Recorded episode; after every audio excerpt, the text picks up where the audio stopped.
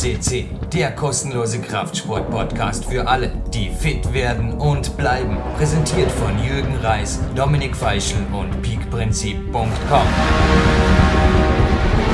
Jürgen Reis begrüßt euch live on tape an einem perfekten Ruhetag hier im Peak Country. Ja, der Kraftraum, ein bisschen am Morgenlauf und sogar ein ausgedehntes autogenes Training waren auch bei einem Mann ab und zu angesagt, den wir heute in der Sendung haben. Und ja, jetzt spreche ich zuerst schon mal nicht von ihm, sondern begrüße jetzt zuerst mal den Dominik Feischl, glaube ich. Dann lassen wir ihn von ihm sprechen, oder? Um die Begrüßung jetzt so kurz und knackig wie möglich zu halten. Hallo, live ja. von aus Oberösterreich. Hallo, Dominik. Ja, servus Jürgen, grüß dich. Äh, ja, eher musst du von ihm sprechen, denn du warst schon bei ihm sogar du Gast zu Hause, du hast ihn live miterlebt. Äh, ich bin ein großer Fan von ihm auch natürlich. Äh, habe sein Buch gelesen, äh, lese auch seine Kolumnen, die jetzt in letzter Zeit wieder ja, öf öfter, sage ich einmal, veröffentlicht oder was. Und das freut mich auch, denn der Mann hat was zu schreiben und wie bei unserem Podcast mittlerweile auch schon mehrfach zu hören, der hat auch was zu sagen und zählt ja zu deinem Du hast einige Mentoren, einige Leute, die dich äh, ja, einfach auch coachen. Du lässt dich selber coachen, bist Coach und in deinem vertrauten Kreis von Leuten, da zählt auch er seit Jahren dazu und ich glaube aus gutem Grund, Jürgen. Ja, es ist einfach, wir lassen den Namen leider noch in Reserve, den knackt der Dominik. Aber es ist so, dass ich bei ihm war und ich habe gerade gestern dran gedacht, wie das wäre, da jetzt wieder rüber zu fliegen und die Aero International, liegt gerade vor mir, der amerikanische Fachzeitschrift und einfach traumhaft heißt da. Ja, der Dreamliner, der soll anscheinend auch, übrigens, da gehe ich jetzt nicht ins Detail. Ja, es gehen immer wieder Anfragen bei uns ein, auch von verunsicherten Sportlern, wie es einmal mit der Kabinenluft steht oder da gab es Zwischenfälle. Ich habe Piloten und Flugbegleiter in meinem Coaching-Team. Ich sage jetzt nur live von Tape. Ich wurde gebeten, dazu Stellung zu nehmen, Dominik.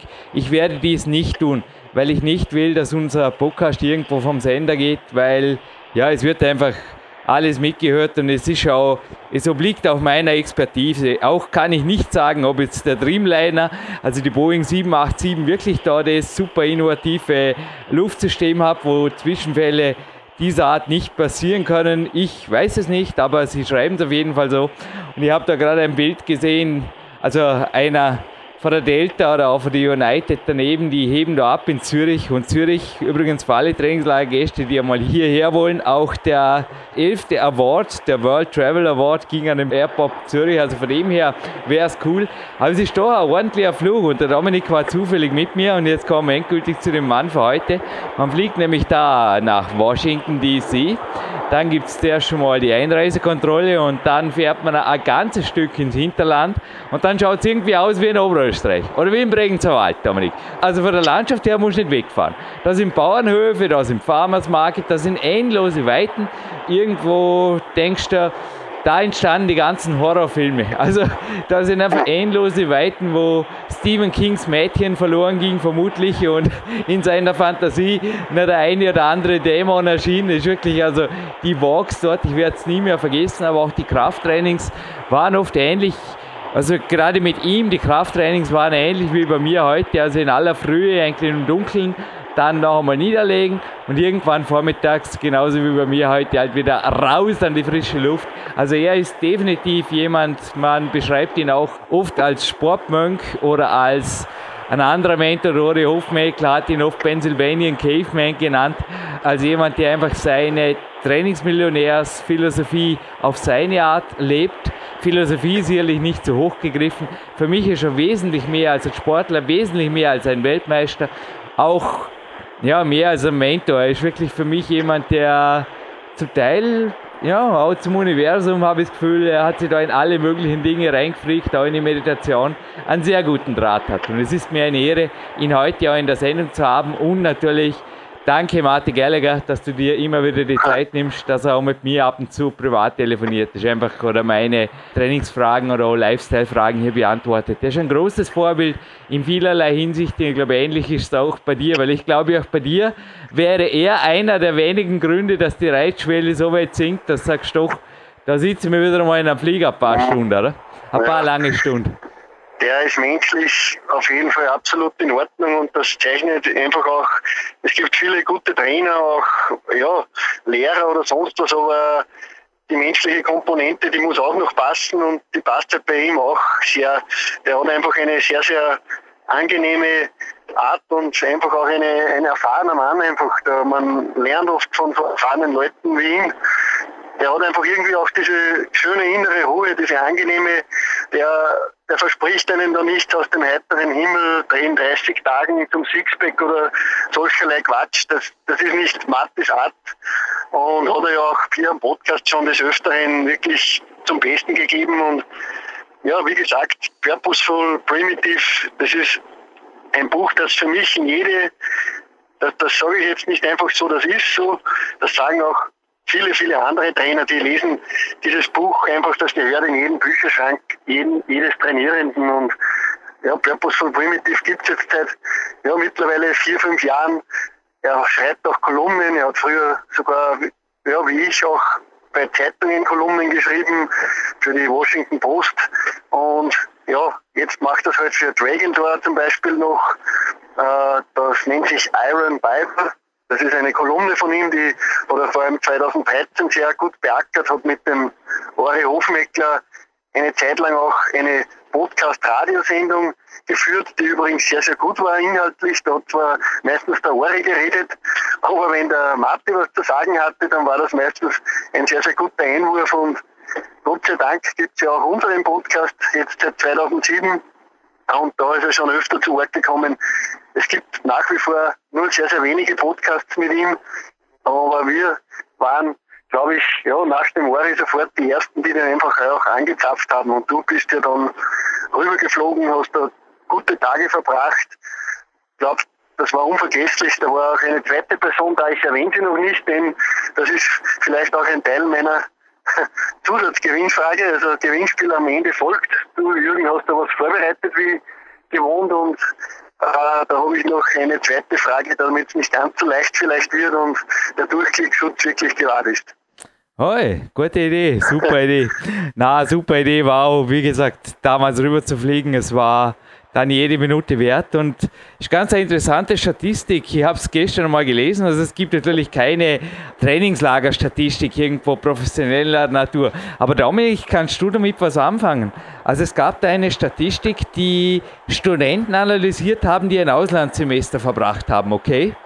Und da gab es hinterher 50 Prozent weniger Langzeitarbeitslosigkeit, also bei denen, die da waren, im Gegensatz zu der Gruppe, die immer nur zu Hause blieben oder zu Hause studierte. Und auch sonst, also das gesamte Leben verlief anscheinend erfolgreicher. Sogar der Privatbereich, völlig interessant. Also, und ich habe mich gefragt, ob auch Coaches, weißt du, es sind so viele Coaches am Weg, die sind einfach, der Martin Gallagher ist überhaupt nicht im Internet. Das sagt er in den Interviews immer wieder. Ja, wenn er Lust hat. Aber oft ist er dann nur auf indirekten Portalen. Aber es gibt inzwischen so viele selbsternannte Mastertrainer und was weiß ich, die sind mit super Homepages, zum Teil sogar Visitenkarten bis hin zu vollgepickten Autos am Weg und haben aber dann oft nicht das Problem der Lang-, sondern eher der Kurzzeitarbeitslosigkeit. Was ich meine, kaum steht eigentlich die Company, müssen sie wieder arbeiten gehen, weil es eh nicht geht. Und das finde ich irgendwie ein bisschen schade. Und ich habe mich oft schon gefragt, der Grund vielleicht, dass es mich und natürlich auch uns nicht gibt, weil wenn ich kein professioneller Sportler und Coach sein könnte, also äh, sorry, nicht das Erste, was ich aufgeben würde, ist Bauerköste C, nicht falsch verstehen, aber Bauerköste C ist definitiv ein teures Hobby, das ich euch schenke.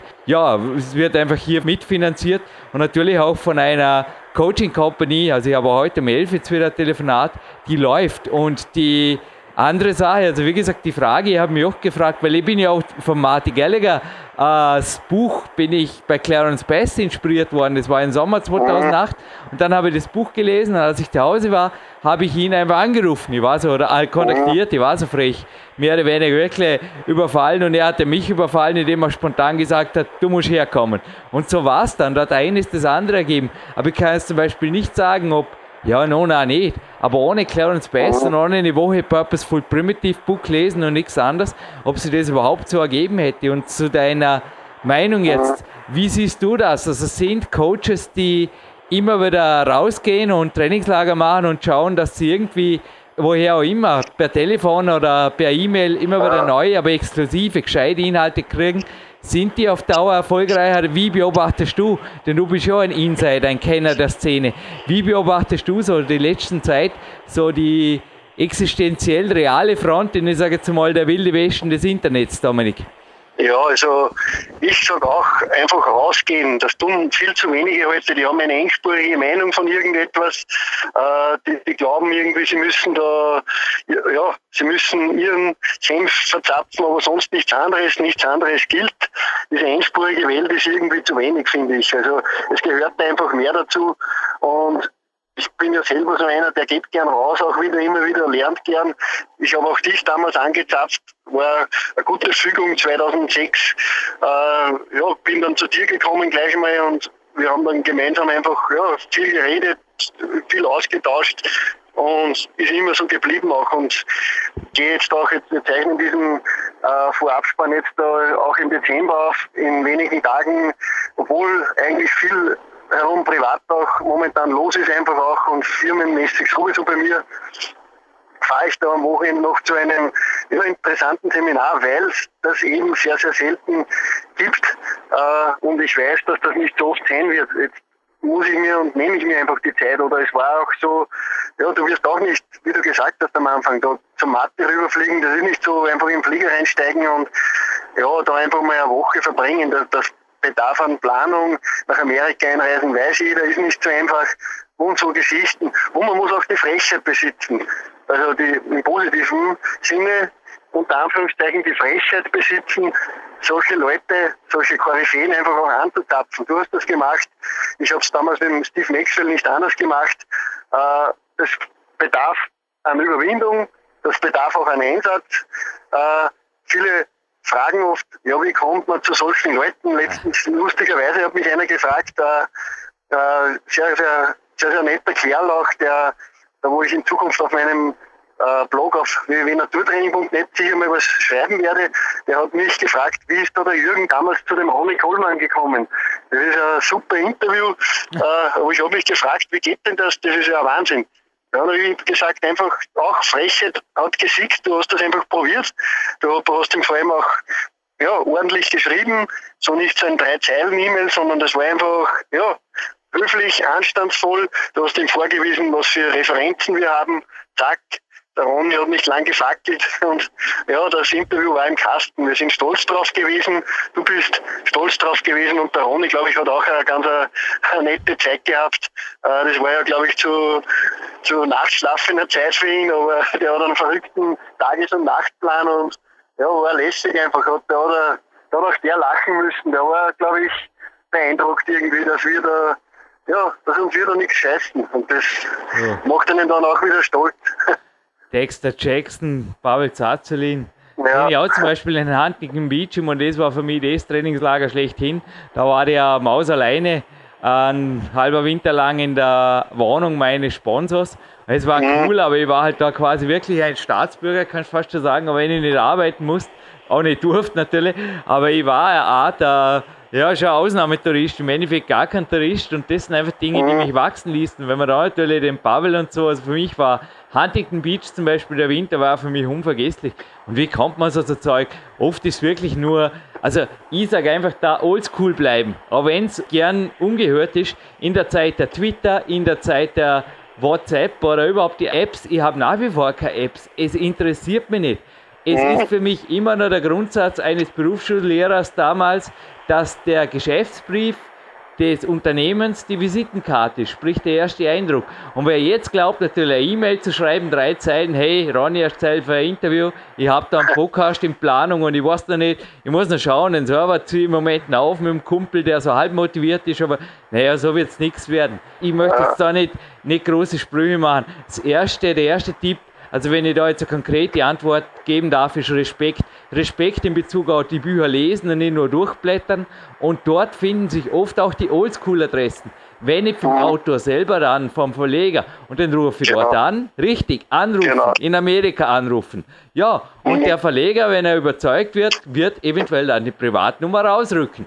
von einem Clarence Genau. Bass, von einem Marty Gallagher, von einem Pavel Zazelin, der kam auch über, da habe ich auch über Drägendor kontaktiert, da gibt es offizielle E-Mail-Adressen und ich sage nur, wenn ihr gut genug seid, und hinterher nachtelefoniert, weil natürlich, ja, die E-Mails von unten landen im Spamfilter, ja, meine auch. Ja, anrufen, Sekretärin, richtig, da ist eine E-Mail im Spamfilter, Jürgen Reis, mein Name, buchstabiert man das und dann ist die E-Mail, ja, wir werden uns das anschauen und der Herr sowieso wird sich bei Ihnen melden. Und dann geht es dahin. Kommt da, glaube ich, alles bekannt vor, Dominik, ja, aber Genau. von dem her hat sich nicht viel geändert seit 1996, seit die ersten E-Mails hier halt bei mir rausgingen. Aber es ist wirklich crazy, dass viele jetzt meinen, da irgendwie an der Welt einen Quickfix zu finden, egal ob im finanziellen, im Trainings-, im Ernährungs- oder wo immer der heutige Podcast hier hinführt, Bereich. Aber ich glaube auch der heutige Podcast ist hier irgendwie, es passt gerade jetzt kurz zu dem Vorspann, ein bisschen wieder runter auf den Boden, back to the basics und Genau. auch die Kniebeuge wird, glaube ich, nicht mehr neu erfunden in den nächsten paar tausend Jahren, solange die menschliche Genetik so ähnlich bleibt, wie sie jetzt ist. So ist es.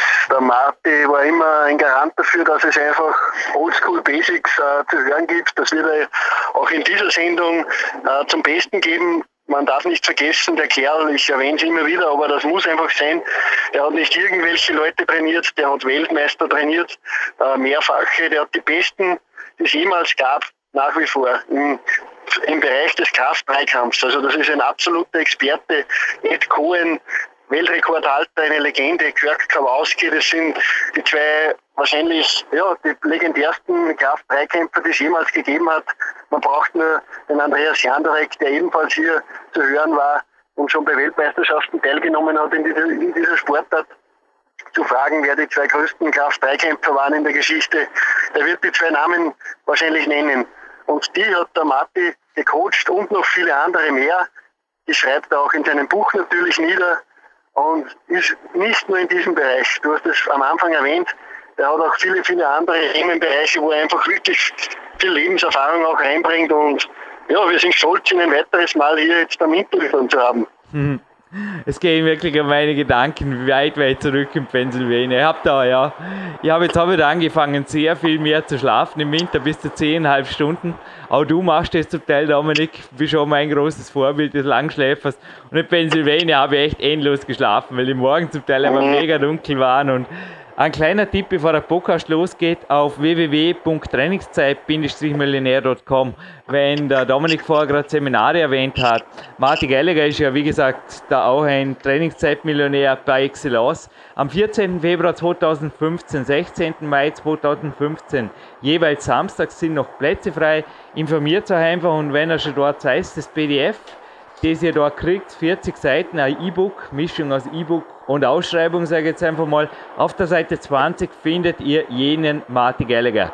Und da lese ich, viele verwechseln Leidenschaft mit Disziplin und die Leidenschaft, die hat der 64-Jährige jetzt auch immer noch, obwohl er schon seit dem 48. Lebensjahr Trainingszeitmillionär ist. Und ich würde sagen, wir hören uns nochmal in einem Abspann, Dominik Feischl, und hören jetzt einen Powerlifting-Weltmeister Marty Gallagher mit Real Deal Solutions. Viel Spaß mit dieser Platinperle. So, this is your host, Jürgen Reis, with a Platin show back in December with one of the strongest men of America, Marty Gallagher. My strength coach since 2008. It's good to have you on the phone again. Wish I would be over in Pennsylvania to do it again in the office of Marty Gallagher's as we did in the first interview. Hello on the phone. Good morning. Good morning, Pennsylvania. Yeah, we have a nice topic, and I think maybe you can give the listeners this time a little bit of introduction of yourself because time is on your side. I calculated it must have been nine years before I've been born that you won your first title in Yeah. powerlifting. Uh, we got a lot of a lot of years under the belt. Actually, my first uh, national championship. In 1967 was it, wasn't it? Yes, that was in Olympic weightlifting. or in Olympic weightlifting. But give us a little bit an introduction about your career and why people should listen to you when it comes to maybe not following the latest fitness hypes. I call it this way. Oh, I don't know. Uh, let's just that uh, I work and have worked and continue to work in elite circles, both in the strength world and in the uh, highest levels of the military elite world. And when you work with the top strength athletes and the best uh, commandos, the only thing they're interested in are results. And if you don't get them results, you don't get repeat business. And I have a lot of repeat business. Many decades ago, you wrote over there for the fitness magazines. Oh, you yeah. also were sometimes forced to, yeah, to write something maybe about the quick fix you didn't Well, want it to write. What is this right to say? No, I actually I worked for uh, Weider for the Weider Empire for many years back when the magazines before the internet came into being. The magazines ruled. We had uh, half a million subscribers and three million newsstand sales. We were the biggest fitness magazine in the world, Muscle and Fitness. Uh, I wrote almost a hundred training articles for Muscle and Fitness, and I interviewed the world's best bodybuilders and how they ate, how they trained. I'm not a bodybuilder, never have been, never will be. Um, I like function as opposed to just form.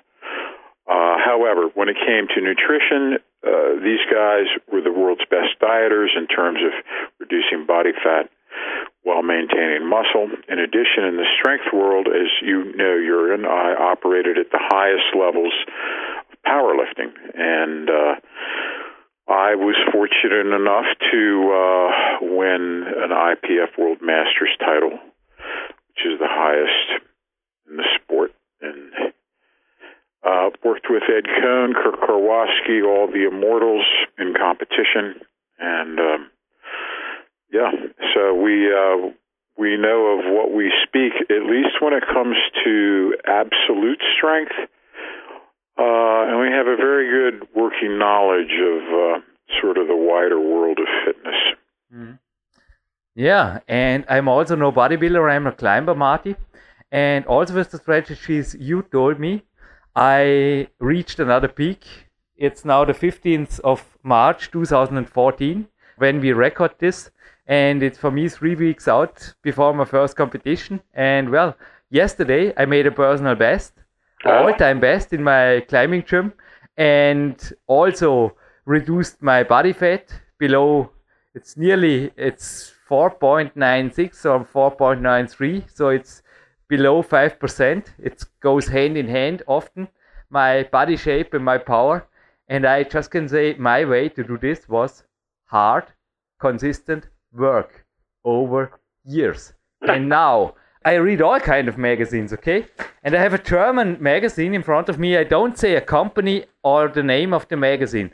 And it's an advertisement, but it's also in an editorial form written, and they are selling maybe a laser where you reduce body weight for you're nearly three pounds in 10 days, Marty. Believe it. Hey, you don't have to train at all. It's a picture just showing a woman with this laser uh, around her. Yeah, don't know what what body area it, it is. It looks like the abs. And well, it should work. And on the next page, I find some fitness apps, I find some DVDs. And just two weeks before, I told you a client was here and he was consulting me with the question It looks, Jürgen, that I am doing something wrong. And I looked at his meal plan as well as his training, and it was a DVD. It was, don't know, I don't say any name, but it was just a joke. There was a nice, it was an actor with nice sky blue shirt and pink shoes, pink jogging shoes. Excellent. Yeah, yeah, and he was showing them, the group, about 30 exercises in 20 minutes, done in a really poor form way. Not that uh, all the exercises were bad, but impossible to follow these instructions. And believe it or not, the instructor was starting to sing in the last 15 minutes, and then all of a sudden, everybody was sweating because not because of the singing or the hard workout. Yeah, they made them wet. They made them wet like in a Hollywood movie. And all this, those were no athletes, they, those were actors, those were fitness models who were performing in a poor form, many, many exercises, put them together on a circle, and they sell DVDs like this, and also lasers and, and apps and everything. They sell it for 400 bucks, excluding the shipping and custom costs.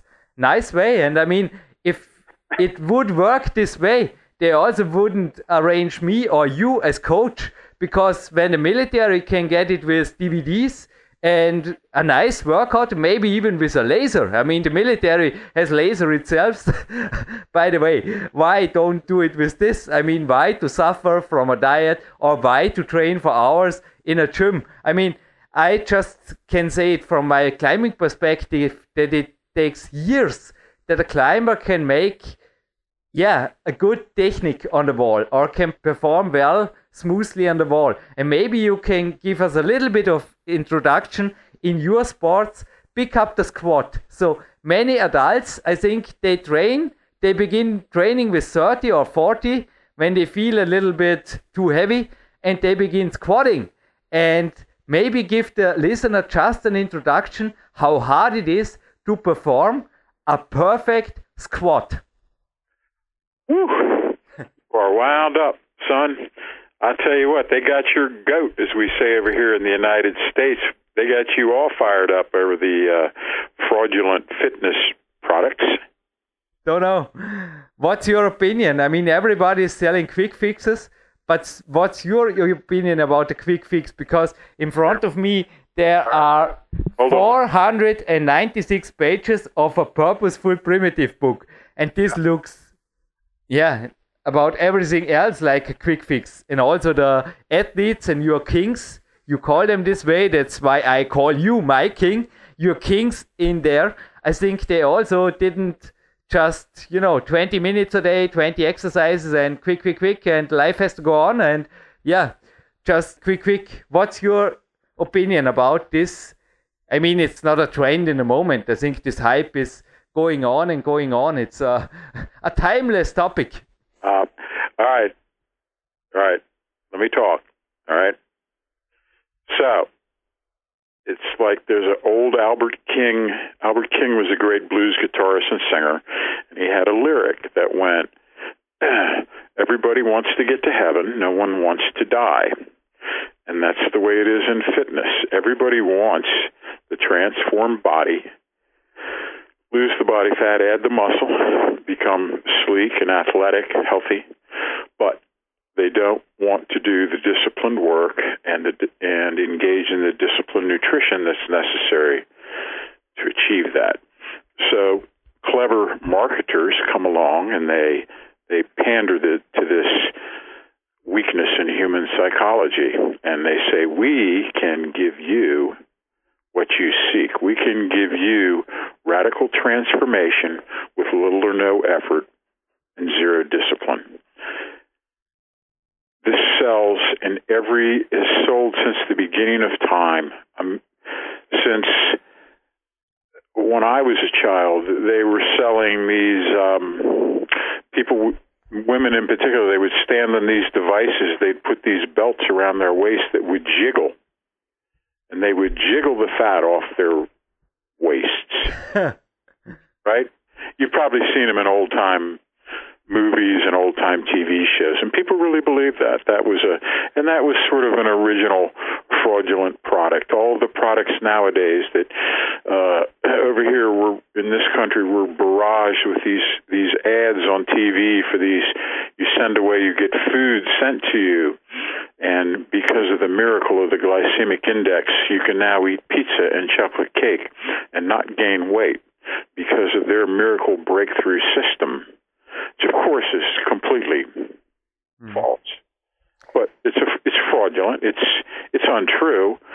But they make the sale and they're successful, and then when that that particular product dies, they create another fraudulent product and they keep moving ahead. And it's not about results; it's about money.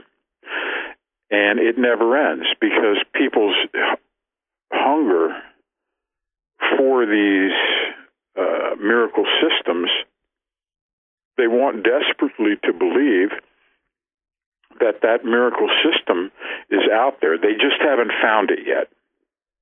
So they'll keep paying the money, keep believing, keep listening to the fitness fakes and frauds and hustlers and uh, keep buying and keep purchasing. And they sooner or later they'll find the the miracle supplement, the miracle tool, the miracle system, the miracle guru that will give them their magically transformed body.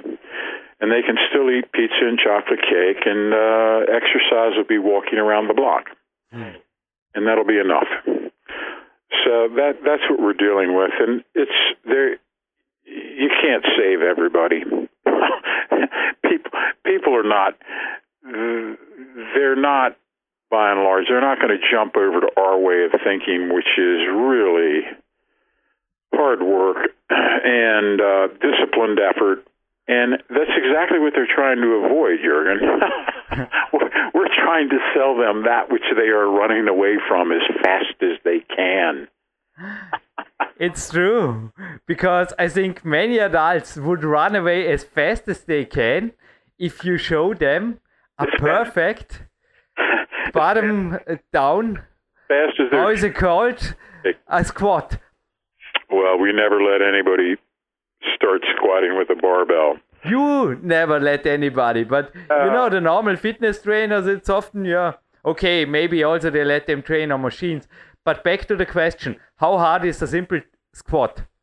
Well, you have we. I just got back from a seminar that I put on in Philadelphia with the world's greatest squatter and one of my uh, students, Kirk Karwoski. Uh, Kirk set the world record in the IPF World World Championships in 1996 with a 1,002 pound effort in the 275 pound class. That record has never been broken. So we just got back from a seminar that Kirk and myself and the current IPF world champion Brad Gillingham, a 900 pound deadlifter and a 900 pound squatter, we put on a all day squat workshop on last Saturday, a week ago today, all day eight hours just on the squat with the current world record holder, myself, and the current world champion. Too bad you weren't there, huh? Uh-huh. It's. You know, we had them start with no weight. You start with no weight in your hand. How can you be expected to do a good barbell squat if you can't do a decent squat with no weight? How yeah. is this possible? How does this magically happen? A person cannot squat down, and we insist on full, deep, complete, all the way to the bottom, extended range of motion in our squats. We want our people to be able to squat down, relax, sit in the bottom position, breathe like a Vietnamese rice farmer, just sitting down there. Then when they come up, they have to come up with a vertical torso. They can't let the tailbone shoot up first. They have to have vertical shins, vertical torso. The only thing that moves is the femur, the upper thigh. That's how you squat down. That's how you come erect. Mm. Down with an upright torso, you relax, you sink in the bottom, you pause, you come up, your knees are spread wide as you come up. Now, once you master that with no weight, we let you have a plate a dumbbell or a kettlebell that you hold under your chin. Okay? So once you're able to do three sets of 10 with no weight, we give you a plate for your hands that you clutch to your chest.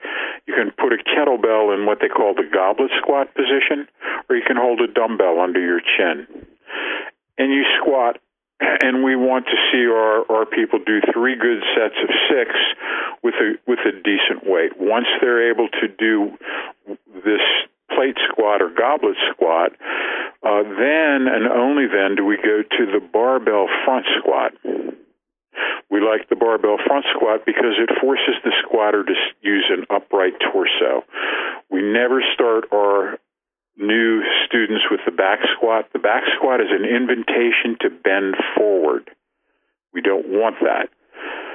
We have to teach them how to squat maintaining an upright torso. It's related to stance width. Most people do not want to use the stance width necessary be able to use an upright torso. Usually, when they obtain a stance width that's appropriate, they're so weak from that position that they they try to avoid it. So we make them go to that weak position and work through that weak position until they're strong enough. We get some some actual leg strength. Then and only then do we progress them into the barbell squatting. First we do barbell front squat, then we do what we call high bar barbell back squat. Then and only then do we progress to finally low bar competitive back squat. Everyone else starts with low bar competitive back squat. Uh, everyone else tries to make their squats easier through the use of equipment. We try to make our squats harder. And uh, basically, squats are all we do. That's we don't do any other leg exercise. Um, that's it. We just uh, put all our energy at uh, one of the five variations of the squat: no weight, goblet, front squat, high bar back squat, low bar back squat. Those are the five variations. Yeah, I was in the weight room today and also was performing the high bar squat, and it's a really, yeah, it's a hard exercise. And I made two other exercises, and between I was stretching and doing some mobility, and it took me about one and a half hour. And yeah, this was it. I mean, I made five sets, and this was it. And I don't know if there is a magical workout what do you think of workouts? I mean, they also make squats. They make squats, yeah, down and up and up and down and down and up and yeah, and sit and back and forth and yeah, and now moving to the next exercise because we have to finish this in 20 minutes. So if everything is possible in 20 minutes and with a trainer with nice pink shoes, why do we need three elite coaches and eight hours and maybe resume? How long does it take an average athlete, a young, gifted athlete, to perform a perfect barbell squat, you know, for a competition? How many? I think it takes more than eight hours, doesn't it? Uh, if I was with them, I could have them uh, again. Give me, um, tell you what, give me uh, 30 minutes with a, a reasonably coordinated athletic type guy, and I'll have them doing a perfect high bar front squat and back squat. Mm-hmm. But when it comes to competition, I mean, in your field, I think it's also a sport. Yeah, in a half an hour you can learn the technique, but how long does it take to get strong? Oh well, that's that depends on the individual now, doesn't it? It depends on if they, we. Uh, here's the thing: uh, if you squat as intensely as we suggest, you only need squat once a week. Mm-hmm. Because you're going to need the other days to recover, and don't forget, you've also we also deadlift. So the deadlift and the the, the proper squat use a lot of the same muscles. So you're really training the hips, the upper thighs, the lower back twice a week if you squat heavy and deadlift heavy. You hear, hear other people talking about, well, we squat two and three times a week and we deadlift uh, two and three times a week. And uh, they have to compromise their poundage. Mm-hmm. Either that or take a massive amount of steroids and eat a massive amount of food. Uh, to that kind of volume, we get. And I tell you, none of the none of those people have ever defeated any of my athletes. Uh-huh. My guys hold all the current world records. My guys are the current world champions. So this sounds rather than patience than a quick fix, isn't it? I mean, this don't sounds like to be in six pack shape with perfect body at least in eight weeks. It must be possible, please. yeah, yeah, that's sure, sure. Listen, we have a card game over here called Texas Hold'em. and the, and the and the motto for the card game is it's a game that takes five minutes to learn and a lifetime to master. Mm-hmm. Now, it's the same way with our lifts. It takes 30 minutes to learn and a lifetime to master. I'm still improving my squat, bench, and deadlift technique, and I've been doing it 50 years.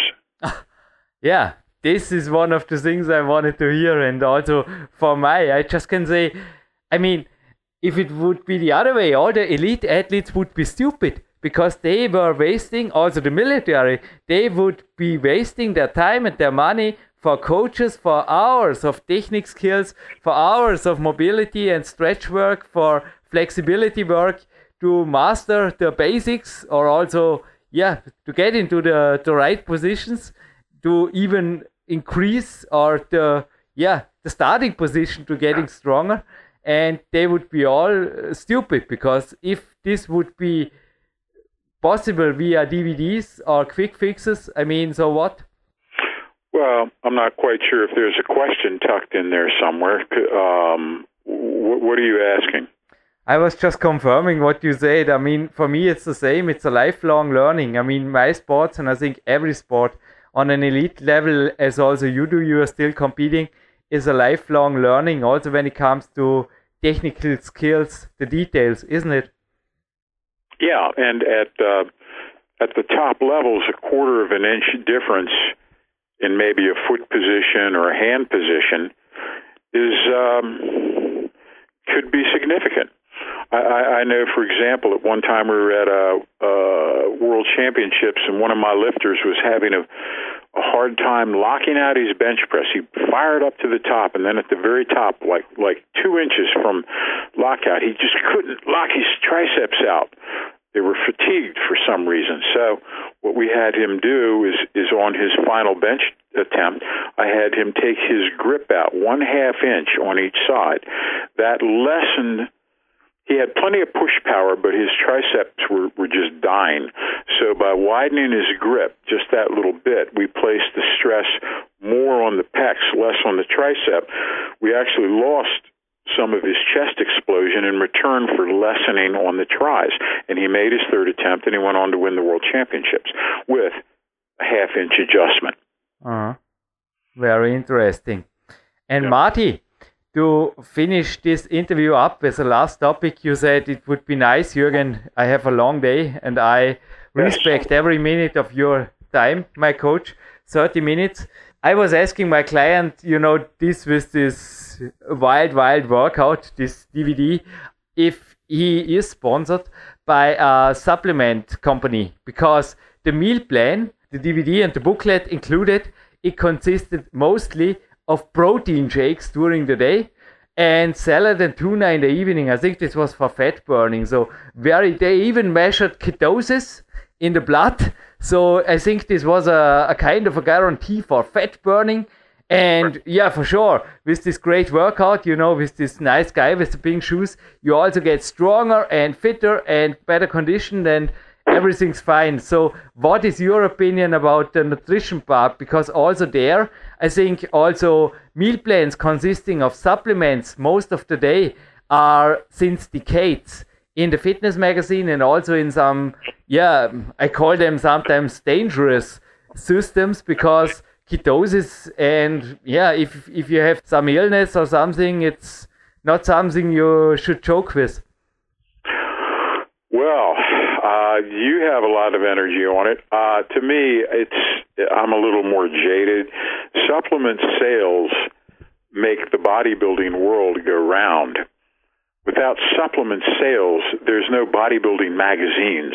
That's how they that's how they generate their advertising revenue and are able to stay in existence. Unless they make unless their supplement advertisers are successful, they don't take out ads. And if they don't take out ads, the magazine loses ad revenue. So it's real important to the magazine that the supplement maker is successful. And it really doesn't matter if the supplement that they're pushing is bogus or real or not. What matters is can they consistently buy an ad revenue spot in the magazine? Mm-hmm. Okay? So it's an unholy alliance. And so you have the supplement makers making outrageous claims in their ads, and then you have the magazine article writers hyping up supplements, uh, and you know, it's uh, it, to whose benefit is that? It's to the benefit of the magazine and the supplement makers, not the general public. Obviously, if a supplement maker is suggesting you take supplements three times a day, seven days a week, well, that's pretty damn good for his business now, isn't it? I mean, don't get me wrong. You know that I also have a supplement company as a main sponsor. It's Body Attack, and I also add today in the evening 50 grams of protein powder to my warrior dinner. And tomorrow we go to Germany.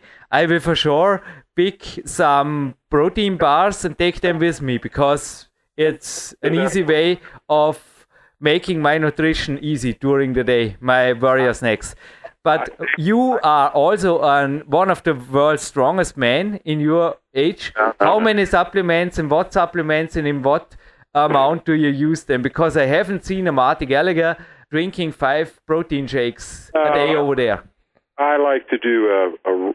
We get raw milk in my neighborhood, so I like to do a raw milk, raw peanut butter, and um, I use uh, Perillo protein powder. I do uh, three scoops, which is 50, 50 grams. So it's a it's pretty much of a protein atomic bomb. when you add up the uh, protein in the peanut butter, the protein in the raw milk, I'm probably taking in 70 grams, I would think. 70 to 80 grams of protein in one blast. It's delicious. I look forward to it. That's how I start my morning off.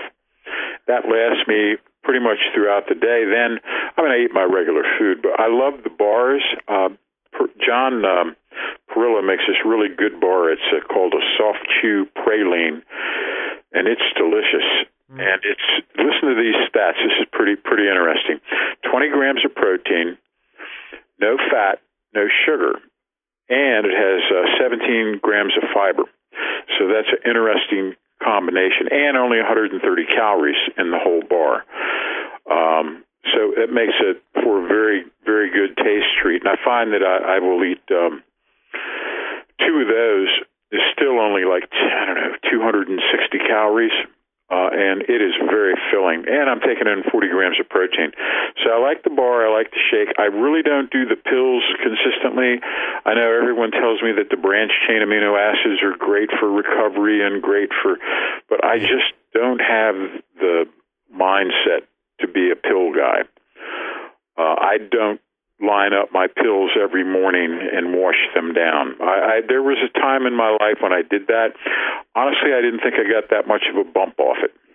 Any other supplements? I mean, we are really in a Yeah. nearly same schedule. The only thing is that you are, yeah, nearly twice as heavy as I am, and so it's logical that you are using more protein powder, but the most your warrior dinner or your main food comes from natural farmers stores. I've seen. I bought a delicious lamb. We had um, lamb shank and lamb neck uh, slow cooked in the uh, Dutch oven with uh, all these delicious root vegetables and potatoes, and we made a roux and a this delicious uh, gravy. And it's freezing cold here, so it's the perfect time of year to have uh, rich, thick stews and soups, and we're eating some uh, homemade bread, and it's you know that that kind of weather. We're training very heavy, not much cardio because it's icy out, so you don't not getting out a whole lot, but that's all right. So we're we're getting a little thick, a little heavy, but I think the weather's about to break, and so we'll be ready to get outside and lean out and kind of you know, uh, but we're strong. we're thick and strong at the end of the winter. Yeah, and also a way, I think, to finish this interview because for me, it's also the time to walk out. I have a conversation with my coach, and I am sure he don't want to talk about BCAs and quick fixes. He will talk about the hard training tomorrow, and well, it's. I think also the conversation we do in private. I think you can confirm we are mostly just discussing new strategies of getting more power grip. By the way, I can send you all right today. I received it a scan of the latest MBBNF magazine, just came out. It's the April issue, and there is the picture you gave me as a mantra. Can you remember? it was the first one of the first coachings, and you said, Jürgen, pick out this picture and more grip for Jürgen. This has to be your mantra. Do you remember, Marty? I do. Yeah, they published it. This was, you know, this was the beginning of the coaching. And also, I, after this telephone, I was convinced Marty is the man, and I'm looking forward to talk to you, but let you go now. Talk to you on another time because I have already again some detailed questions and not about BCAs and not about pink shoes and not about quick fixes. I think this was one of the greatest interviews you did. I think everything is said and the listener can make their own opinion if you go the quick or the strong way. That's it. All right. Well, thank you and auf Wiedersehen. Dominik Feischl, zurück in der Sendung. Herzlich willkommen und ja, auch dein Tag geht dahin. Kleiner Hörtipp noch, ich glaube für alle, die Marty Gallagher jetzt ja, lieb gewonnen haben, das erste Mal gehört haben, das erste Mal eine PowerQuest CC Sendung gehört haben, auch das soll es geben. Herzlich willkommen. Ich glaube, der Dominik hat einen Tipp, wie man im Archiv fündig wird nach 1, 2, 3, 4, 5, 6. Ich höre jetzt aufzählen. Der Dominik muss irgendwann wieder weiter im Tag Sendungen mit Marty Gallagher. Ja, wir haben einige und der reiht sich ein einfach auch in diese glorreiche Reihe. Jürgen, du hast noch viel, viel mehr Coachings, private Coachings mit ihm auch absolviert. Du hast da wahrscheinlich einen wahren Fundus an, an Wissen. Irgendwann wird, wird man vielleicht froh sein über das Ganze. Äh, es ist einfach ein, ein riesen Wissensberg, den der Mathe einfach auch angehört hat. Du hast diese Quelle, diese umfangreiche Quelle angezapft. Herzliche Gratulation und wie du am Anfang schon am Vorspann gesagt hast, äh, du stellst das gratis, wir stellen das gratis einfach auch zur Verfügung. Nicht die privaten Coaching-Mitschnitte und auch nicht meine Aufzählung, bitte. Die kann ich nicht gratis zur Verfügung stellen. Nein, nein. Die kriegen meine Coaches übrigens indirekt Richtig. und für sie adaptiert, individuell adaptiert, weitergegeben. Genau. Also das möchte ich klarstellen. Aber alle Interviews, die hier sind, ja, wie findet man sie? Ich glaube am einfachsten über die Suchfunktion, Dominik. Oder? Suchfunktion geht. Suchfunktion Gelliger eingeben und zack, alle, alle Podcasts, die wir da haben, sind sofort verfügbar. Hört euch da rein, es geht um verschiedenste Themen. Da haben wir auch schon mal einen gehabt über einen Sommerpeak und was Happy so in einer Off-Season macht und so. Wirklich interessante Aspekte immer wieder und einfach auch toll, da dem Ganzen zuzuhören, wie er da Interviews macht. Auch ich habe mal die Möglichkeit schon gehabt, dass ich mich von ihm ein Coaching bekomme. Äh, du hast mir da eine Schiene gelegt. Er hat mich dann am Weg zur Griffkraft, deutschen Griffkraftmeisterschaft, einige Tipps auch gegeben. Die waren sehr gut, sehr hilfreich für mich. Und ja, habe einfach da irrsinnig viel mitgenommen auch und ja, bin ihm einfach dankbar. Und dieser Podcast jetzt, wie du schon gesagt hast, die Kniebeuge, es geht um, da um Grundübungen, ja, das ist einfach irgendwas, was die Leute auch oft wieder vergessen. Äh, die hören halt von den neuesten Internet-Coaches, da die schießen momentan wieder die Schwammerl auf den Boden. Äh, da hören sie allerlei tolle Möglichkeiten, was nicht alles für Trainings gibt und was man nicht alles machen kann. Und der Mathe ist da eine erfrischende alte Schule, die Grundübungen egal was man für eine Sportart macht, die Grundübungen bringen einen immer zum Erfolg. Also ich glaube nicht, dass ein Kletterer wirklich so ohne Klimmzüge auskommt. Irgendwie macht er sie dann auch immer. Oder sei es, ja, Schwimmer müssen schwimmen oder sonst irgendwas. Also es ist einfach die Basics, die bringen es einfach. Und wer wirklich im Kraftsport was erreichen will, der muss auch die Basics machen. In irgendeiner Form. Sei es, ja, es gibt schon Leute, die haben Probleme, dass sie eine Kniebeuge machen. Da müssen sie halt eine Alternative finden. Es gibt viele, viele Varianten der Kniebeuge und hört dem Mathe einfach auch zu, der hat Ahnung von dem, was er sagt. Und dieser Podcast ist ein weiterer Beweis dafür.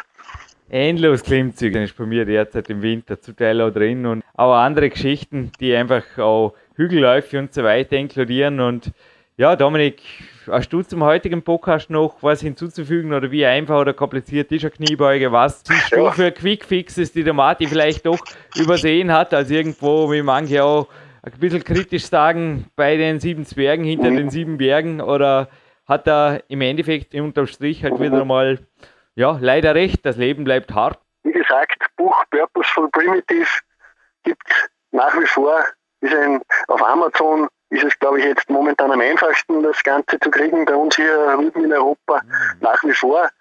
Äh, wie gesagt, wir sind normal sonst auch oft dafür, dass man beim Auto direkt bestellt, aber äh, ja, über Dragondoor müsste es auch funktionieren, da wird sein Buch verlegt, aber ich glaube über Amerika immer, das ist immer so eine Sache, äh, geht auch, wie gesagt, hier bei dem über Amazon und ja, besorgt euch dieses Buch und ich glaube, das war sicher nicht die letzte Sendung hier am Podcast auf PowerQuest mit dem Matti. Seid gespannt, was da noch kommt.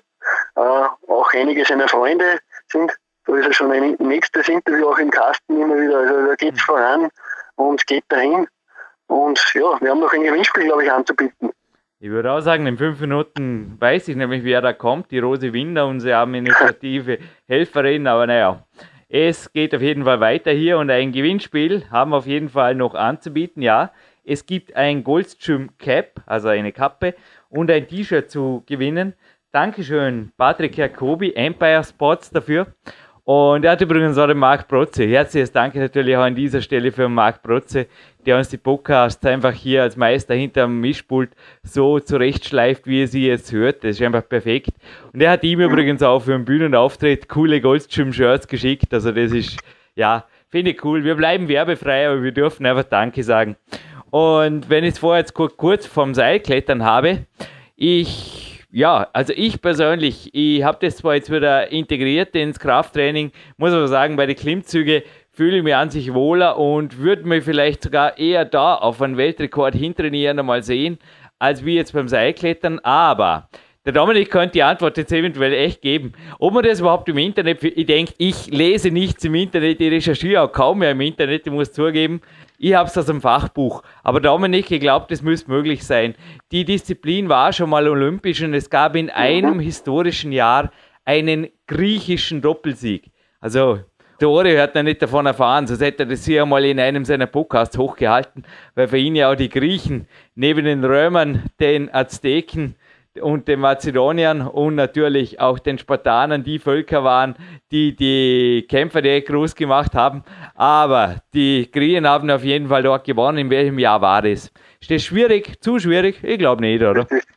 eher sogar wirklich auffindbar. Da gibt es eine tolle Seite im Internet. Also einfach mal suchen und ich stelle aber noch eine ganz nette Zusatzfrage zu dem Ganzen. Ich will einfach wissen auch noch, äh, wer war da, wie du damals auf Trainingslager bei Matti warst, äh, wer war da mit dabei im Gepäck? Du hast mit ihm dann auch noch nachfolgend Interviews geführt, sogar äh, sehr, sehr gute Interviews. Äh, das ist auch noch ein Tipp, den, den ich gebe. Er hat für eine große ja, Fitnesszeitschrift lange geschrieben. Mhm. Wer war der Herr? Der hat einen markanten Namen den würde ich auch noch gerne wissen. Ist jetzt auch nicht überschwer, wenn man unseren Podcast ein bisschen verfolgt, aber das wäre einfach auch noch so eine kleine Zusatzfrage. Hat in meinem fünften Buch Power Quest 2 neben genau. Martin Gallagher übrigens auch im Vorwort hinterlassen und war Gast zu der Zeit bei Martin Gallagher, Langzeitgast, genau. als ich dort war und wirklich, wie du es sagst, auch ihm habe ich es zu verdanken, dass er perfekter Aufenthalt war. Und natürlich euch, Lukas und dir, die ich dann wieder traf in Venice Beach. Aber das ist ein anderer Podcast, das könnt ihr auch raussuchen über Venice Beach. Schätze mal, naja, so viele Suchbegriffe. Und wenn die Suchbegriffe ausgehen, einfach mal durchblättern durch die ganzen Seiten, macht auch Spaß. Einfach so. Da gibt es ja auch bei diversen Suchmaschinen gibt es eine Suche auf gut Glück. Und das kann man bei PowerQuest einfach auch machen. Augen zu und durch, oder? Reinklicken, runterladen, anhören, Spaß haben. Genau so ist es. Vorwort Günther Schliegkamp, damals übrigens auch ja, ja, bei diesem genau. besagten Podcast. Ja, wir wollen einfach die Antwort auf die ja, Antwortfunktion auf der PowerQuest-Seite, übliches Spiel. Äh, ihr liefert und der Termin geht raus. Wie gesagt, danke auch an den Patrick Jacobi und du hast ihn erwähnt, den Marc Botze, der ist einer unserer Fixgrößen. Ja, da gibt es einige, einfach auch der Sebastian Nagel, auch die Rosi Winder und so Leute. Der Podcast ist nicht ist nicht ein, eine One-Man-Show. Das wird auch wahrscheinlich nicht gehen. Also wie gesagt, danke nochmal an das Team. Äh, geben alle wirklich ihr Bestes und ihr könnt das Ganze natürlich auch, äh, ihr wisst, was, was ihr tun könnt, damit ihr uns auch unterstützt. Und ja, wir sagen danke fürs Zuhören. Danke. Dominik Feischl und auch der Jürgen Reis verabschiedet sich hiermit, also uns zu kontaktieren oder das Gewinnspiel zu gewinnen. Nicht schwer, einfach aufs Kontaktformular der PowerQuest CC gehen und bitte beim T-Shirt halt gleich die Größe angeben. Dann kommt das als ja, vielleicht geht es sogar noch als Weihnachtspost aus, also sonst kurz nach dem Jahreswechsel natürlich zu euch. Dominik, und wir hören uns ohnehin in Kürze wieder. Wir haben einige Platinperlen, also am besten den Podcast abonnieren, wenn ihr es noch nicht gemacht haben. Jetzt lohnt es sich auf jeden Fall doppelt und dreifach. Wir haben Platinperlen en masse und ziemlich einige Vorabspann Attentate auch in diesen ersten Dezembertagen noch vor uns und ich würde sagen, ich lasse dich jetzt weiter am Tag. Bei mir geht es auch dahin und wir hören uns eh schon in Kürze wieder und ihr Zuhörer hört natürlich auch uns in Kürze wieder. Und inzwischen würde ich sagen, vom Zuhören, das hoffentlich auch schon aktiv draußen verbracht wurde, auf jeden Fall jetzt in die Aktivität. Ihr seid Peak-Athleten. Ich will, dass auch ihr fit werdet und bleibt und stay active and driven. Bis bald.